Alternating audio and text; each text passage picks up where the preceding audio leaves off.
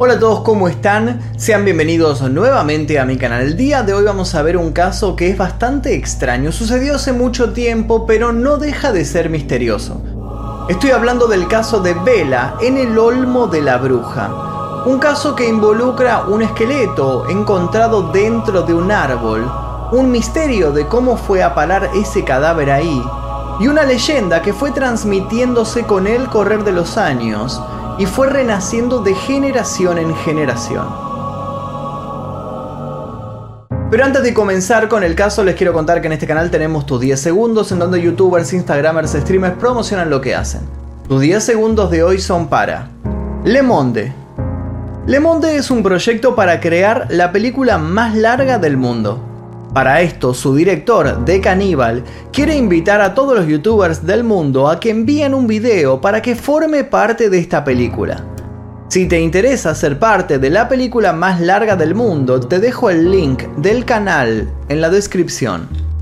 Además de eso, les cuento que pueden ver este y otros videos sin censura, sin publicidad, 24 horas antes que el resto, simplemente tocando el botón que dice unirse aquí debajo, eligiendo la membresía número 2 Maestro Oscuro y luego yendo a la pestaña Comunidad. Ahora sí, sin más demora, comencemos con el caso del día de hoy.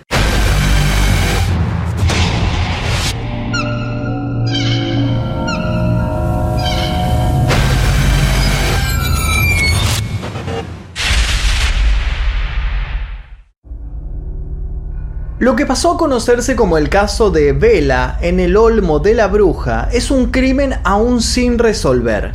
Un callejón sin salida con el cual se han topado un montón de detectives y también policías y fuerzas de seguridad. La supuesta confesión de un enfermo psiquiátrico. Los indicios de cultos ligados a la brujería. La pista que dejaría al descubierto un entramado de espionaje y un misterioso graffiti cuyo autor logró burlar a las autoridades durante décadas. Todos estos elementos hicieron que este crimen se volviera un mito y se volviera bastante famoso y despertara un montón de teorías. Sus raíces, de hecho, llegan hasta el día de la fecha con más preguntas que certezas.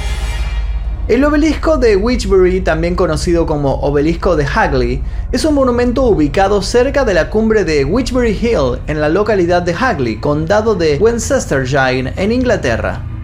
Está situado a apenas 150 metros de la frontera con el condado vecino de las Tierras Medias Occidentales y tiene una altura de 26 metros, lo que permite su visión a varias millas alrededor, hasta Shropshire.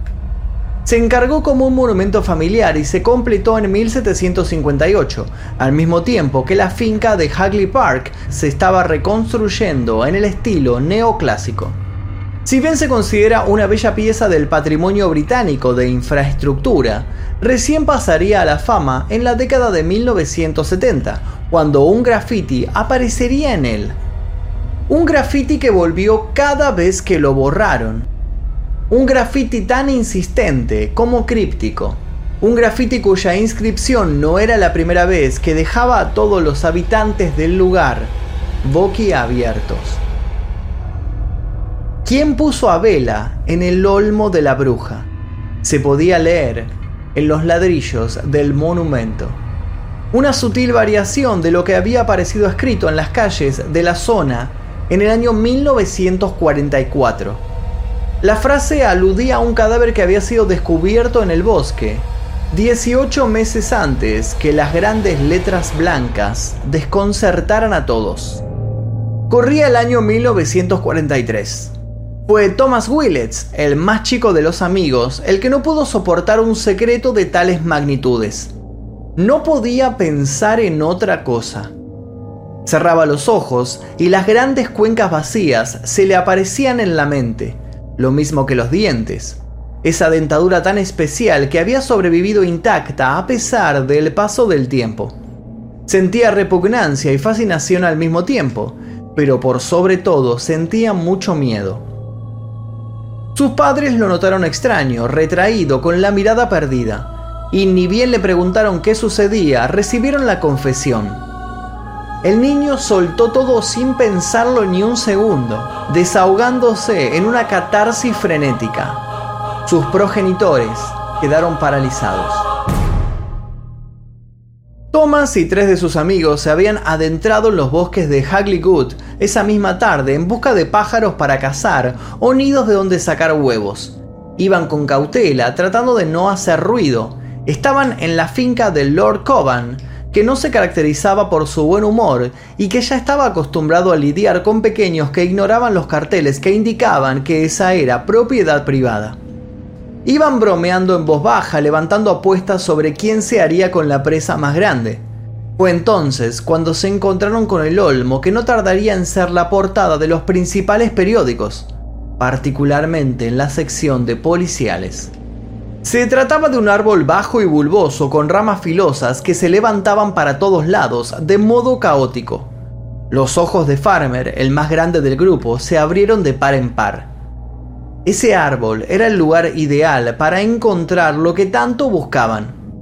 Sin perder tiempo le dijo al resto que hicieran guardia y se dedicó a subir por el tronco, alardeando de sus buenas condiciones como escalador. Más tarde diría la policía que se imaginaba descubriendo un gran motín. Se imaginaba a los demás retorciéndose de la envidia. Lo que no se imaginaba era lo que efectivamente terminaría descubriendo cuando, estando más arriba, encontrara un hueco dentro del tronco.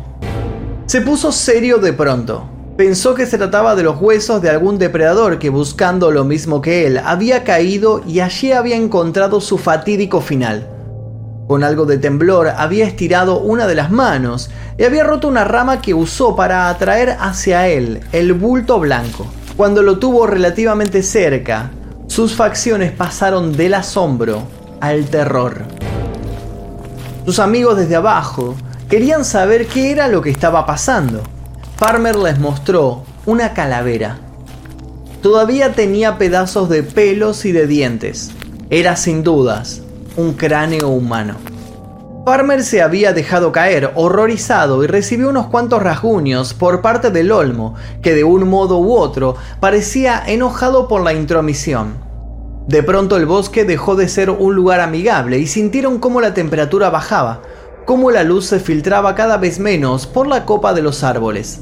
Asustados los niños hicieron un pacto, no iban a hablar con nadie de lo ocurrido. ¿Qué iban a decir? ¿Que habían encontrado restos de un muerto al violar propiedad privada? Temiendo las represalias que pudieran caer sobre ellos, incluso temiendo que los culparan de algo peor, inmersos en oscuras y terribles fantasías, se prometieron que todo quedaría solamente entre ellos. Se fueron a los tropezones y con náuseas. No pasaría mucho tiempo para que el padre de Thomas llamara a emergencias, mientras la madre se encargaba de consolarlo. La policía llegó al olmo caída la tarde y lo primero que descubrió fue que en el hueco del tronco no solo estaba el cráneo, sino que el resto de todo un cuerpo. Por la forma inusual en la que se encontraban los huesos, había un único modo de sacarlos sin arruinar la posible evidencia. Llamando a un leñador que con cuidado talara el olmo. Rápido consiguieron uno, pero era peligroso trabajar durante la noche, por lo que se pautó una cita para la mañana entrante. Por una cuestión lógica de protocolos, se dejó un soldado custodiando el árbol y al cuerpo en su interior hasta que se hiciera de día. Osborne fue el apellido de ese soldado que tuvo la para nada grata tarea de ejercer de guardián durante esa madrugada. No se sabe bien qué fue lo que pasó con Osborne esa noche, pero toda su familia, sobre todo su hijo de 6 años en ese entonces, era testigo de que el hombre relataba el episodio como una de las peores cosas que le había tocado hacer. No le gustaba entrar en detalles, pero no dejaba de mencionarlo una y otra vez, acongojado, víctima claramente de un recuerdo que lo había traumatizado. Tanto y tanto lo repetiría que después de la Segunda Guerra Mundial, cuando volvió a su hogar, habló en Italia del Olmo y esa terrible experiencia con miembros de la Real Fuerza Armada. Entonces se enteraría de una historia muy particular cuando mencionara un detalle especial de los dientes de esa calavera, encontrada por ese grupito de amigos. Los primeros restos llegaron al laboratorio el 20 de abril. Los huesos no tenían ningún resto de carne, había pedazos de tela muy podrida y un pedazo de falda metido en el cráneo, por lo que se dedujeron un par de cosas luego de minuciosos estudios. Quien había sido metida en el olmo era una mujer, había sido asfixiada, se supone que en algún momento había estado embarazada y se especuló con que tendría unos 30 años de edad. También se pudo saber que por la forma en la que estaba incrustada en el tronco, fue metida allí mientras estaba viva o recién muerta, de lo contrario el rigor mortis no lo hubiera hecho posible. Se advirtió que era una maniobra que no había podido ser realizada por una sola persona. Por el grado de descomposición se estimaron unos 600 días desde la muerte de la chica. Entre los restos había también un zapato y un anillo barato de bodas, Faltaba la mano derecha que luego fue encontrada enterrada cerca del olmo. Con tantas personas reportadas como desaparecidas durante la guerra, los registros eran demasiado vastos para que se llevara a cabo una identificación adecuada. Se hicieron referencias cruzadas de los detalles que tenían con informes de personas desaparecidas en toda la región, pero ninguno de ellos parecía coincidir con el caso. Por otro lado, fueron contactados varios dentistas de Inglaterra, al tener la víctima rastros odontológicos bastante distintivos. Poseía una irregularidad llamativa entre los dientes delanteros. Todo fue en vano. Teniendo en cuenta su posible vestimenta, se hizo un retrato hablado de la víctima en el que se remarcaba su falda marrón, la enagua de color melocotón, un suéter rayado y una altura de 1,55 metro los días pasaban y no aparecía ninguna pista certera que indicara quién era esa mujer. Fue en ese momento que aparecieron las pintadas cerca de la zona del crimen. ¿Quién puso a Vela en el olmo? Las vistas se posaron sobre esas palabras. Alguien parecía saber algo que el resto no. Lejos de empezar a salir a la luz, la verdad se escabullía cada vez a mayor velocidad. ¿Quién era Vela? Luego de que el primer graffiti se hiciera público, se empezó a pensar en Vela como la mujer muerta. Las búsquedas se reforzaron alimentadas por una nueva esperanza. Se buscaron documentos que hablaran de Isabelas, de Anabelas, Muchos de los ciudadanos empezaron a pensar que los grafitis tenían una carga simbólica y buscaban presionar a la policía para que pusiera énfasis en la investigación, lo que probablemente explicaría el porqué de la viralización de esa consigna que empezó a repetirse en diferentes paredes y con diferentes caligrafías. En un lugar donde se suponía que todos conocían a todos, la presencia de un asesinato era alarmante, y la ineficacia de quienes habían tomado el caso tenía a todos indignados sobre todo cuando trascendió que el cuerpo había desaparecido. Sin ir más lejos, al día de la fecha, ni la Oficina de Registro Nacional ni la Universidad de Birmingham tienen archivos forenses ni documentos que confirmen haber recibido un cadáver en aquella época. Tantos médicos como personal quedaron totalmente consternados. Estaban frente a un cadáver fantasma. ¿Otro caso de negligencia? ¿Acaso alguien intentando ocultar pruebas? ¿Por qué? Haciéndose cada vez más fuerte la idea de una conspiración, es que vuelve a entrar en nuestra historia Osborne, el soldado que había custodiado al Olmo, que había servido de tumba antes de que se convirtiera en leña. Cuando él cuenta lo del cráneo con los particulares dientes a los miembros de la Real Fuerza Armada, ellos tragan saliva con dificultad y tras mirarse, vuelven la vista a Osborne y le dicen que tienen algo para contarle. Aún no se sabe si lo que le contaron es una historia que habían escuchado de verdad o si lo hicieron solo para jugarle una broma. Le contaron que entre los miembros de seguridad se había corrido el fuerte rumor de que había una dama con la que había que tener un especial cuidado porque se trataba básicamente de un arma letal. Era una dama que había sido parte del círculo de Hermann Wilhelm Göring, que era ni más ni menos que el lugarteniente de Hitler. Se suponía que la dama se había educado en Cambridge o en Oxford. Era multilingüe, muy inteligente y estaba involucrada en el espionaje. Lo único que se sabe a ciencia cierta de ella era que tenía unos dientes muy distintivos. Osborne terminó notificando esto a las autoridades pero luego de hacerlo se mostró muy reacio a volver a tocar el tema. Según su hijo, un tiempo después negó todo, y ante la insistencia de quienes le preguntaron sobre el porqué del cambio en su testimonio, declaró cortante que prefería ya no tener nada que ver con este asunto. Nunca más volvió a contar sobre aquella noche que se la pasó custodiando a una muerta, a pesar de que la historia había sido una de sus favoritas. Si bien es una versión inconsistente, no es la única que pone a Vela como una supuesta espía. En esa época, cualquiera podía hacerlo. La segunda teoría espía proviene de un archivo desclasificado del MI5. El MI5 fue fundado en octubre de 1909 como el Home Section of Secret Service Bureau y básicamente es un servicio de inteligencia del Reino Unido que principalmente se dedica a la seguridad interna del país. El archivo hablaría sobre Joseph Jacobs, el último hombre ejecutado en la Torre de Londres el 15 de agosto de 1941. Jacobs se lanzó en paracaídas a Cambridgeshire en 1941, rompiéndose el tobillo al aterrizar y siendo posteriormente arrestado. Entre sus objetos personales constaba la fotografía de su supuesta amante, una cantante y actriz de cabaret llamada Clara Bauerle. Jacobs había confesado que Clara había sido también entrenada como espía y que había chances de que sus superiores la hubieran contactado y enviado a Inglaterra. ¿Era acaso el cadáver encontrado dentro del olmo el de una artífice profesional del engaño? La teoría no prosperó dado que varios testigos describieron que Clara Bauer le medía alrededor de un metro ochenta, cosa que no se ajustaba con el perfil de Vela. En 2016 se determinó que la Clara Bauer real había muerto supuestamente en Berlín el 16 de diciembre de 1942.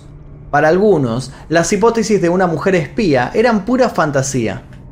Eso fue antes que el detalle de la mano cortada del cadáver llegara a la antropóloga Margaret Murray, quien también era arqueóloga del University College de Londres, y ella empezara a hablar de brujería. Y es que las brujas y las espías están ligadas, porque sabemos que ambas no existen, pero que las hay, las hay. Mano de Gloria es un ritual mediante el cual se utiliza la mano de un muerto para crear un talismán capaz de iluminar el camino de ladrones en casas ajenas y hechizar a los ocupantes con sus poderes mágicos. Según Margaret Murray, la mujer del Olmo podría haber sido asesinada por gitanos en una ceremonia pagana y su mano habría sido usada como amuleto en algún delito. Si bien sus ideas parecían infundadas, gustaron a los medios locales y se hizo una profunda investigación sobre ritualismo y paganismo local, por lo que se consultó a historiadores especializados que no dudaron en contar que, por ejemplo, los ocultistas ingleses trabajaron como parte de la campaña solidaria de la población civil durante la guerra, meditando y usando fuerza colectiva para tratar de meterse en la cabeza de los nazis. Otro caso reconocido es el del grupo de brujas que hicieron un ritual en la costa sur de Inglaterra para levantar barreras energéticas y así evitar que Hitler invadiera. Querían elaborar una especie de sistema inmune psíquico. La operación se llamó Cono de Poder.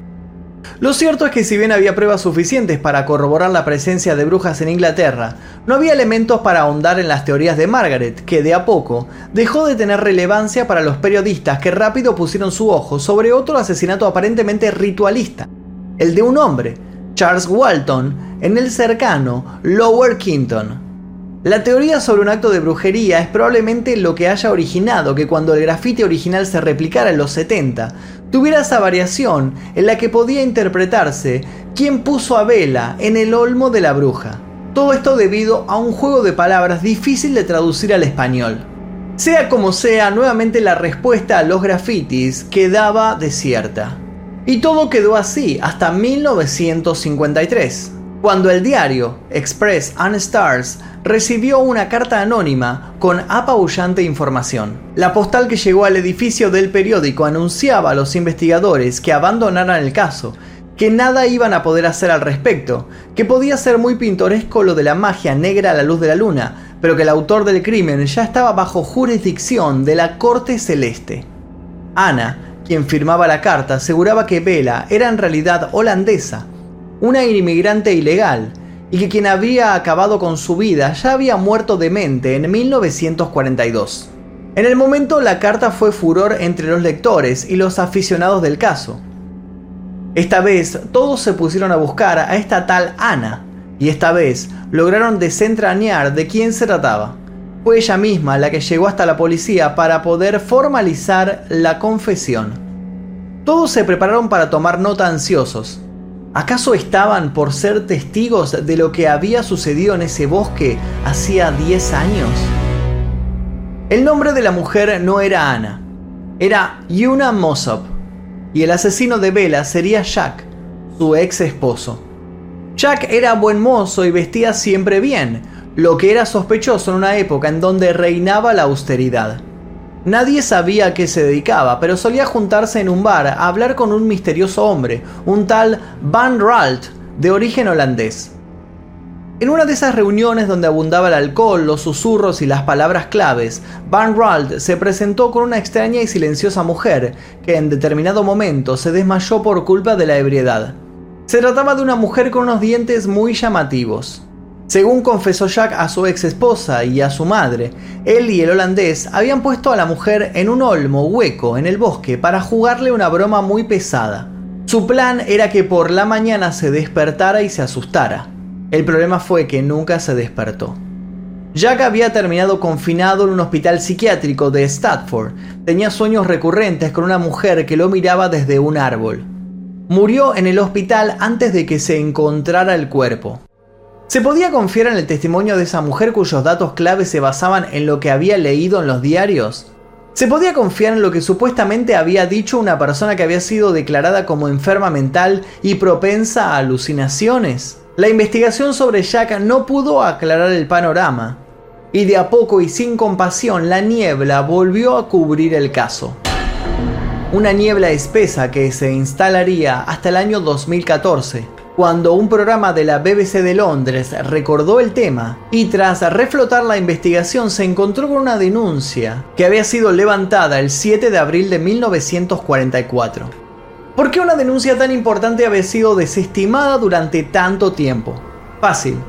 Se trataba del testimonio de una prostituta que trabajaba en Hagley Road, la prostituta aseguraba que una de sus compañeras había desaparecido hacía unos tres años, pero nadie quería creerle por su condición de trabajadora de la noche. Quizá la verdad de quién había sido Bella había estado siempre ahí, a la vista de todos. La recalcitrante estigmatización y misoginia de la época quizá fueron las culpables, una vez más, de que las cosas no pudieran resolverse en tiempo y forma, y de un modo objetivo. El caso sigue sin tener un veredicto definitivo. Las paranoias sobre espías bajaron su intensidad en la zona. Quizá los rituales paganos sigan realizándose en secreto en Hagleywood. Todo sigue siendo posible cuando se habla de este caso. Sobre todo porque esconde en él una posibilidad muy grande de helarnos la sangre. Quien haya preguntado por primera vez por Vela en los grafitis quizá haya sido alguien involucrado en su muerte. Alguien que estaba buscando atención. Al día de la fecha aún pueden encontrarse algunos de los grafites históricos en los callejones y también en las inmediaciones del bosque. De vez en cuando se renuevan, son como una maldición que aparece inexorable en las calles. Una maldición arrastrada por el viento, provocado por las ramas de un olmo maldito, que aunque hace mucho tiempo fue extirpado de la tierra, nunca dejó de existir. Y hasta aquí el caso de Vela en el Olmo de la Bruja, un caso que esconde mucho misticismo, mucho misterio detrás. Quisiera que comentaran aquí debajo, que me dijeran qué les pareció este caso, cuál es la resolución que más les cierra a ustedes. Además de eso, los invito a ver los demás videos en este canal y también les cuento que pueden ver este y otros videos sin censura, sin publicidad 24 horas antes que el resto, simplemente tocando el botón que dice unirse aquí debajo y eligiendo la membresía número 2 Maestro Oscuro. Mi nombre es Magnum Efisto, nosotros nos veremos seguramente en el próximo video. Adiós.